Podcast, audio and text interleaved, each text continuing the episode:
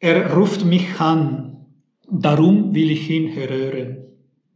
Ich bin bei ihm in der Not. Ich will ihn herausreißen und zu Hören bringen. Mit diesen Worten aus dem Psalm 91 begrüßen wir Jürg Lichti und Italo Cherubini, Sie alle ganz herzlich an diesem ökumenischen Gottesdienst zum Eröffnung der Kampagne Brot für alle, Fastenopfer grüßen wir besonders die, die in den vielen Pflegeheimen in Nordquartier leben. Die Corona-Krise hat gezeigt, dass wir nicht einfach so weiterleben können. Wir sind verletzlich und haben unsere Schwäche und Ohnmacht erfahren. Wir haben gespürt, wie wichtig Solidarität ist, hier bei uns, in Europa und weltweit.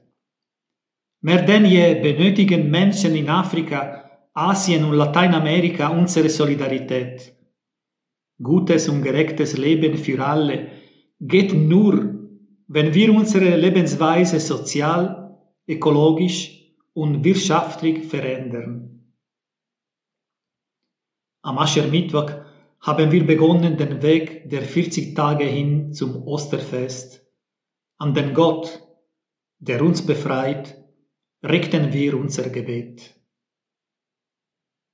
Gott, du begleitest uns auf dem Weg des Wandels und willst uns erneuern. Mit allen Sinnen erfahren wir die Welt. Die Kraft deines Geistes schenkt uns Ideen, wie wir die Welt so gestalten können, dass deine Schöpfungskraft in ihr zum Ausdruck kommt. Lass uns unsere Ohren öffnen, dass wir erkennen, wo du uns rufst. Lass uns unsere Augen hinwenden zu dem, was du uns zeigen willst, und unsere Hände gebrauchen zum rechten Handel. Darum bitten wir durch Jesus Christus, unser Herr und Bruder. Amen.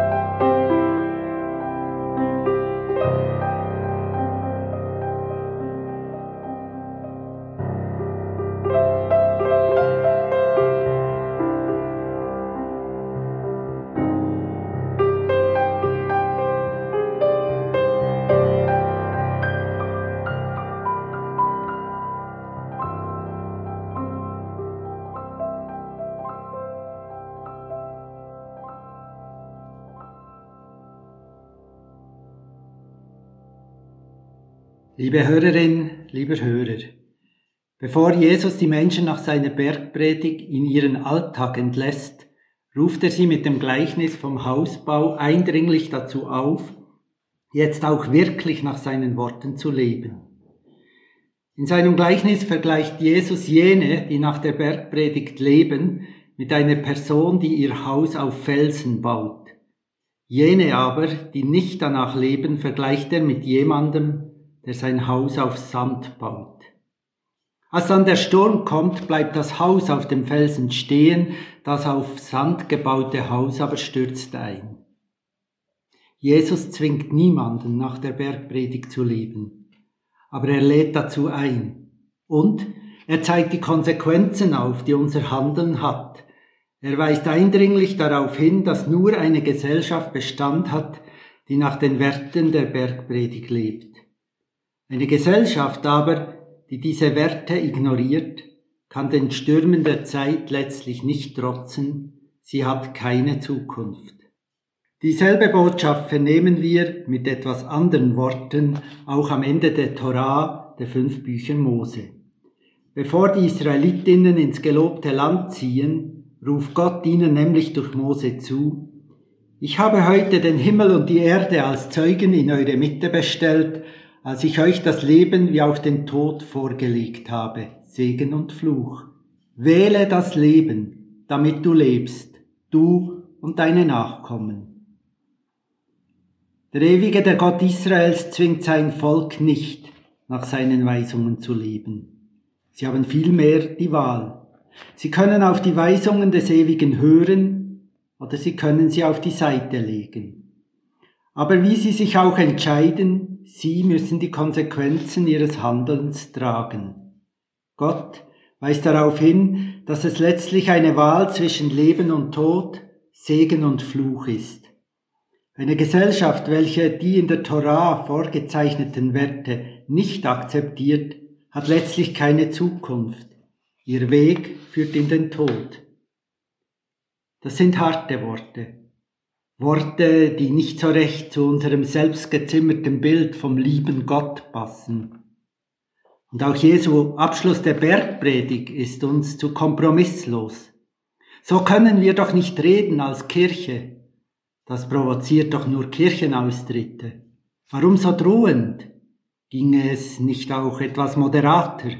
So halb auf Sand und halb auf Felsen? Damit wäre doch auch schon viel erreicht.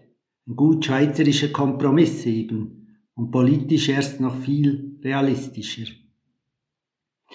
Doch für Jesus und für Gott gibt es kein Dazwischen, keine Kompromisse.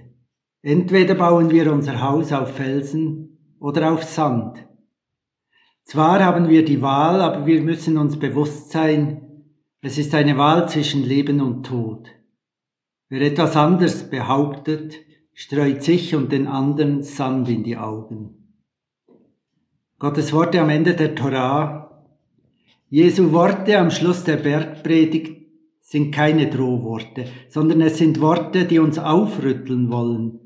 Es sind warnende Worte, die uns vor dem Tod bewahren wollen.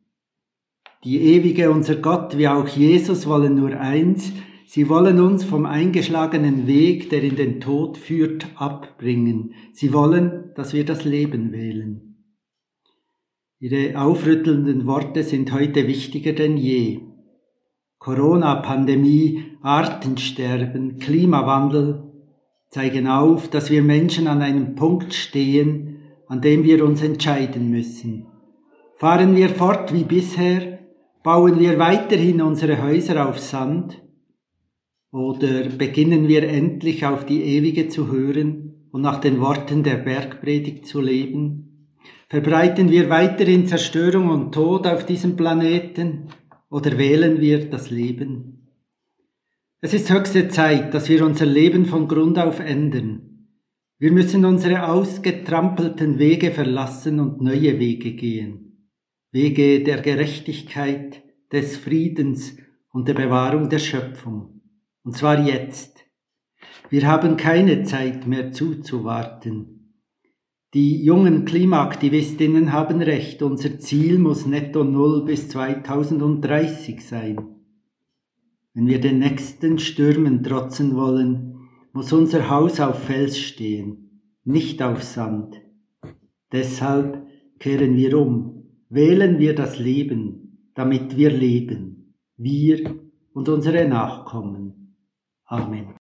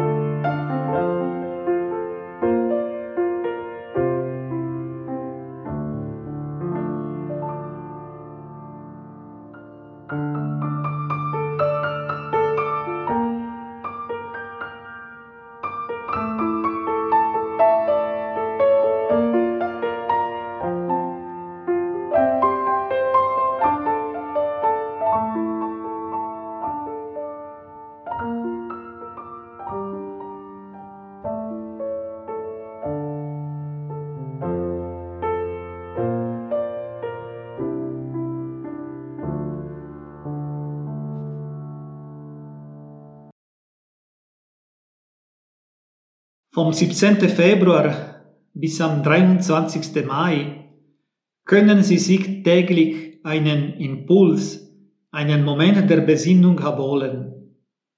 Am Telefon sind Mitglieder des ökumenischen Fahrteams des Nordquartiers Bern zu hören. Beten wir das Gebet, das Jesus Christus uns gelehrt hat. Vater unser im Himmel, geheiligt werde dein Name, dein Reich komme, dein Wille geschehe, wie im Himmel, so auf Erden. Unser tägliches Brot gib uns heute und vergib uns unsere Schuld, wie auch wir vergeben unsere Schuldigern. Und führe uns nicht in Versuchung, sondern erlöse uns von dem Bösen denn dein ist das Reich und die Kraft und die Herrlichkeit in Ewigkeit. Amen. Bitten wir um Gottes Segen. Gott, du hast uns nach deinem Bild geschaffen. Du lässt uns Kraft zu kommen, uns zu verändern. Segne unseren Rückblick und unsere Neubesinnung. Segne unseren Aufbruch, segne unsere Miteinander und begleite uns auf allen Wegen. Amen.